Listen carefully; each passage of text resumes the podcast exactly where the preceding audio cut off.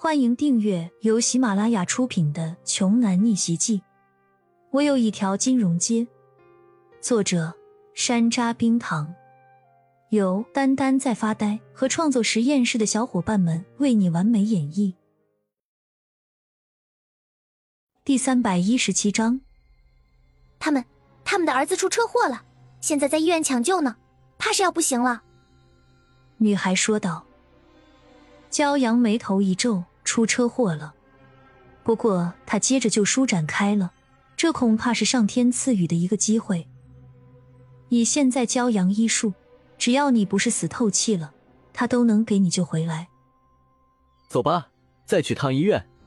骄阳笑了笑说：“此时的医院早就乱成了一锅粥。”华国强夫妇堵着医生吼道：“怎么样？我儿子到底怎么样？”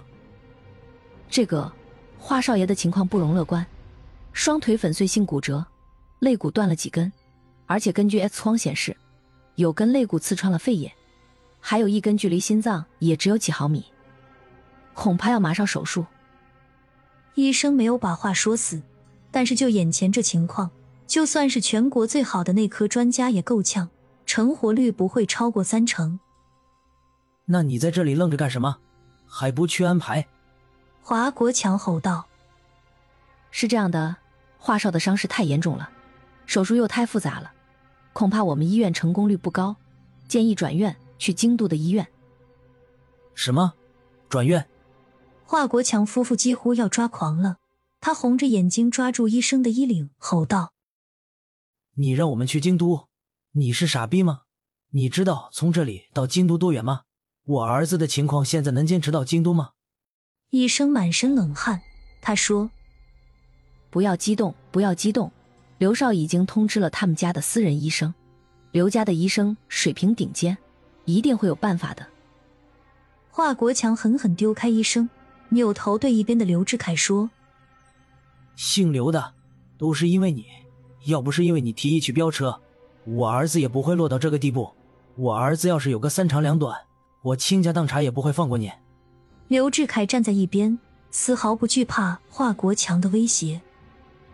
华叔，这就是你的不对了，这是你儿子自己开的车，与我何干呢？再说了，你敢和我刘家硬刚吗？恐怕你还不知道吧？这段时间有个身价过百亿的小子刚被我们刘家弄死。华叔，虽然你是江北的大佬，想动我们家族的人还是要掂量掂量的。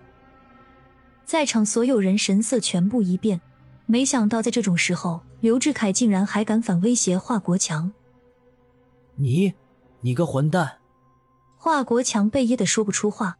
到了他这个位置，自然知道这个世界的一些秘密，家族之事也知道一点，不然他就不会这么痛快答应解除和电缆厂的合同。华叔，别急，我这就去帮你看看我们家的医生到了没有。刘志凯背着手缓缓离去，华国强却连拦都不敢拦。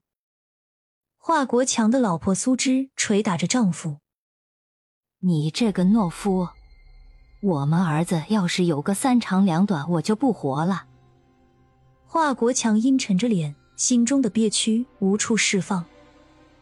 这个时候，手术室走出一人说：“不好了，伤者病危了。”医生还没到吗？我的孩子！苏芷悲痛的呼喊一声，晕了过去。华国强连忙扶住自己的老婆，让护士先带到病房照顾一下。现在动手术吧。华国强心一横，看来等不到刘家的医生了。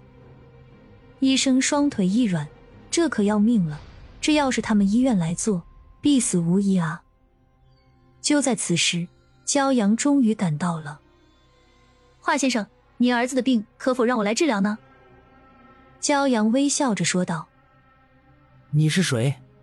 华国强没有给骄阳好脸色看，这么年轻，怎么可能是个医生？一定是刘家派来寻开心的。医生看到了骄阳，仿佛看到了希望，大呼一声：“焦神医！”昨日骄阳今天车队来的时候。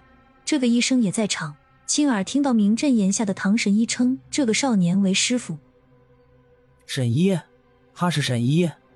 华国强皱着眉说：“他是哪门子沈医？”